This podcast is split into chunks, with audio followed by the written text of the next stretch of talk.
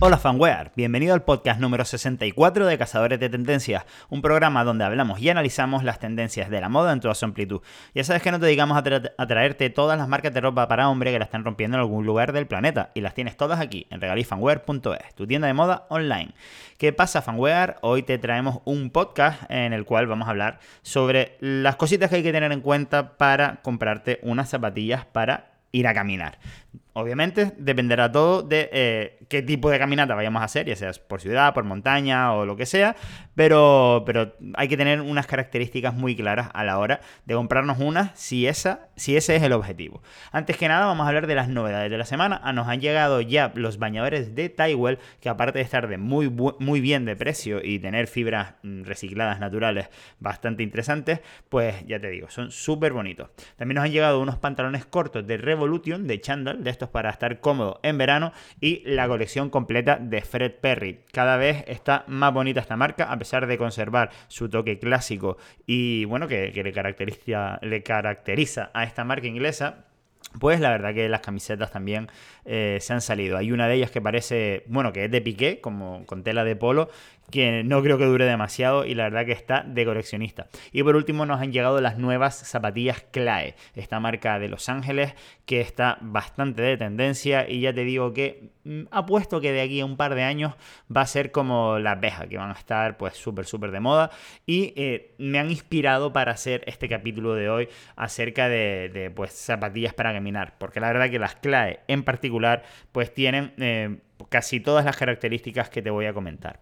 Antes de empezar ya con el tema, comentarte que eh, vamos a cambiar un poquito eh, la estrategia de contenidos y el podcast va a ir ligado con el post de, la semana. Ya sabes que en regalifanware.es también tenemos un, blog de moda y lo que vamos a hacer es ser más extensos en el post escrito y eh, pues apoyarlo con, con el audio para que si estás escuchando este podcast y quieras o ver los productos que te estoy comentando o, los tipos de zapatillas o lo que sea, pues puedes ir al post y también pues a las personas que lean el post, si les apetece, pues profundizar más, eh, digamos, con este audio, ¿vale?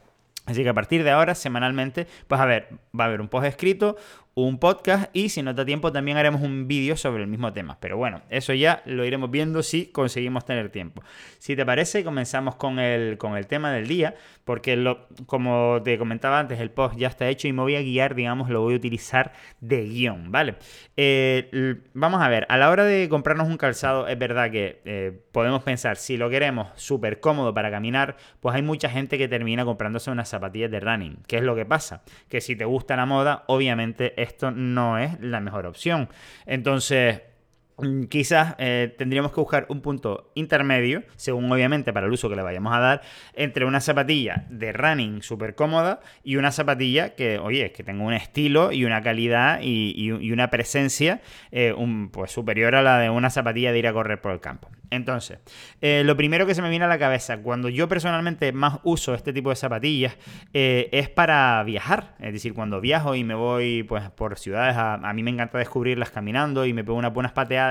O si tienes algún trabajo. Eh, por ejemplo, nosotros en Navidades, como yo paso mucho tiempo en la tienda eh, atendiendo a la gente, etcétera, pues siempre me, pongo unas claves de este, de este estilo porque eh, me resultan muchísimo más cómodas a la hora de caminar. Después habría otras, otros usos específicos que no voy a centrarme en ellos, como por ejemplo senderismo, etcétera, que eso ya, digamos, es un poquito más deportivo.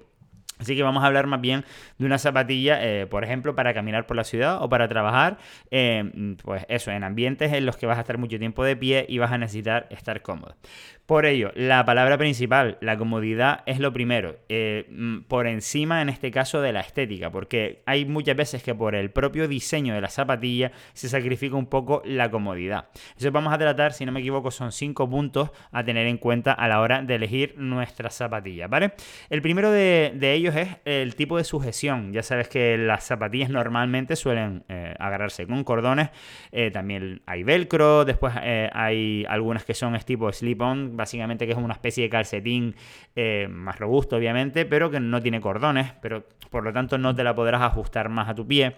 Y también después, en casos más técnicos, pues incluso hay cierres BOA en, el mundo del ciclismo y del, y del senderismo, pues hay unos cierres que son como una especie de hilo eh, mezclado, o sea, una especie de cordón súper fino que se enrolla sobre una bolita. Pero esto eh, es más específico, creo yo, para temas de running o de, o de casi escalada o de ciclismo. Entonces, yo lo que suelo recomendar más son eh, los simples cordones, pero también hay que tener en cuenta que dependiendo de la longitud del cordón vamos a tener más o menos agarre en más superficie del empeine de la zapatilla. Entonces yo te recomiendo que tenga, eh, pues eso, como mínimo, mm, que, diríamos, 6 vueltas o 7 vueltas de, cordón y de esa manera podremos ajustarlas eh, como, como nos guste. Importante, no te las aprietes demasiado ni demasiado poco. Si te las aprietes demasiado, eh, la circulación sanguínea pues mm, no va a ser correcta y por lo tanto se te pueden hinchar los pies más fácilmente y al contrario, si las llevas demasiado sueltas, pues te puede llevar una torcedura de tobillo si pisas en algún lugar,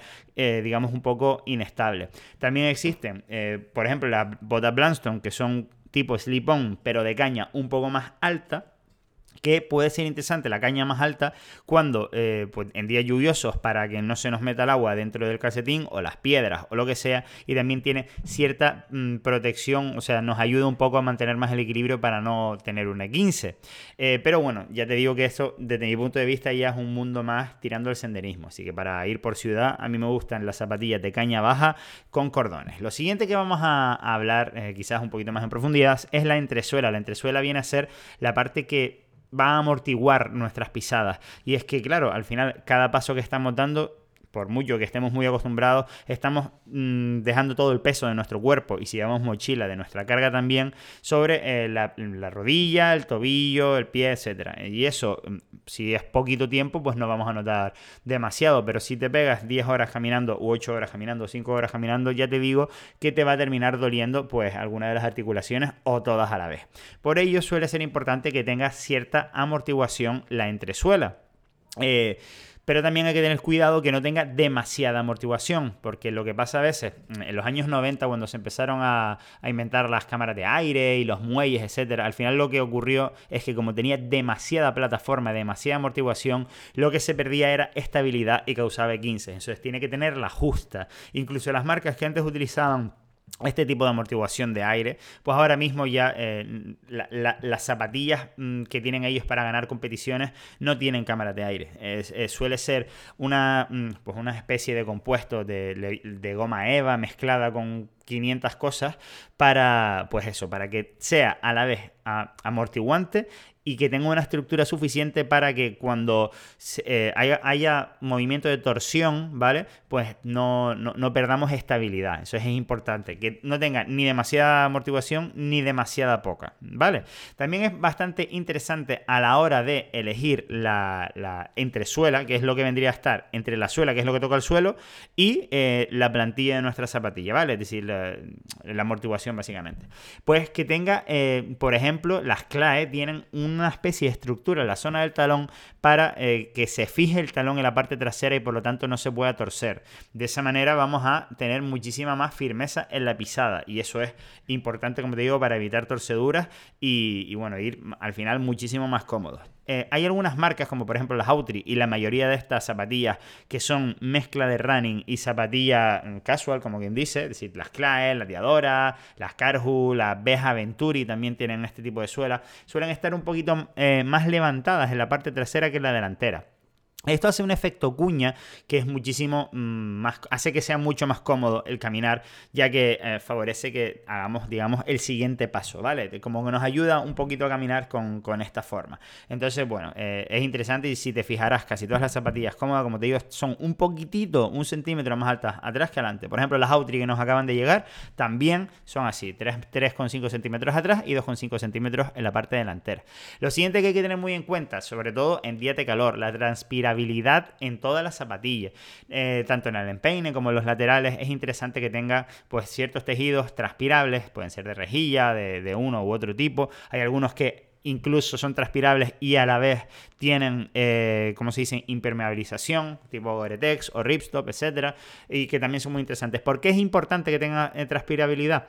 Pues que si no la tiene y, el, y, nuestros pies sudan demasiado, pues al final se va a acabar empapando el calcetín y la zona de la playera. Esto va a causar o va a favorecer que mm, los roces o mm, etcétera, con la playera, pues al final haga que nos salgan ampollas, lo cual nos puede molestar muchísimo, como es obvio, e incluso eh, tener que descansar un día o dos para hasta que se nos quiten las ampollas. Por lo tanto, si la zapatilla transpira bien y los calcetines que llevamos también son transpirables y de buena calidad, va a favorecer que podamos caminar durante más tiempo. También las plantillas de las zapatillas pueden ser transpirables o no. Entonces, a la, a la hora de comprarte unas zapatillas pensadas para esos días largos, pues también ten en cuenta que la plantilla sea transpirable.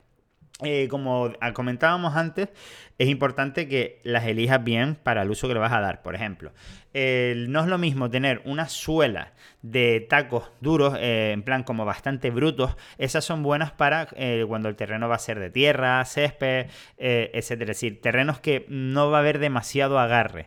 Sin embargo, hay otras zapatillas, como por ejemplo la, la N902, ahí es un buen ejemplo, que es una, es una suela resistente pero es plana, no tiene un taqueado extremo. Siempre tiene que tener algo de taquitos. Para, eso es para evacuar el agua cuando pisamos, eh, para evitar resbalones. Pero no es lo mismo que eh, tenga, digamos, un relieve moderado a que tenga un taco agresivo. Como por ejemplo las Venturi tienen un taqueado bastante agresivo.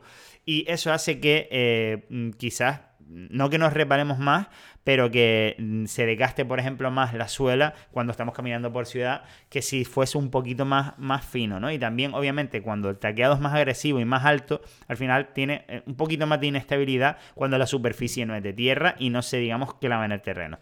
Entonces, lo interesante a lo mejor sería para caminar por ciudad, pues una, una suela intermedia que tenga algo de taco, pero, mm, pero que tampoco sea una zapatilla de montaña, ¿vale?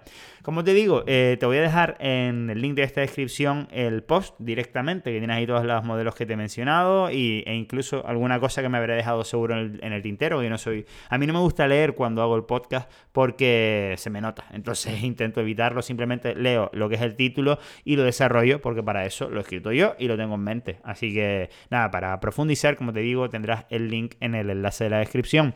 También comentarte, eh, apuntarte a la newsletter que ibas a recibir pues todos los contenidos por si alguno se te pasa o algún algoritmo maligno no te quiere enseñar un vídeo, pues te, lo lleva, te lo llevamos al email todas las semanas, normalmente los, los jueves, y aparte te regalamos un 10% de descuento en tu próxima compra en regalifanware.es. Nos vemos la próxima semana.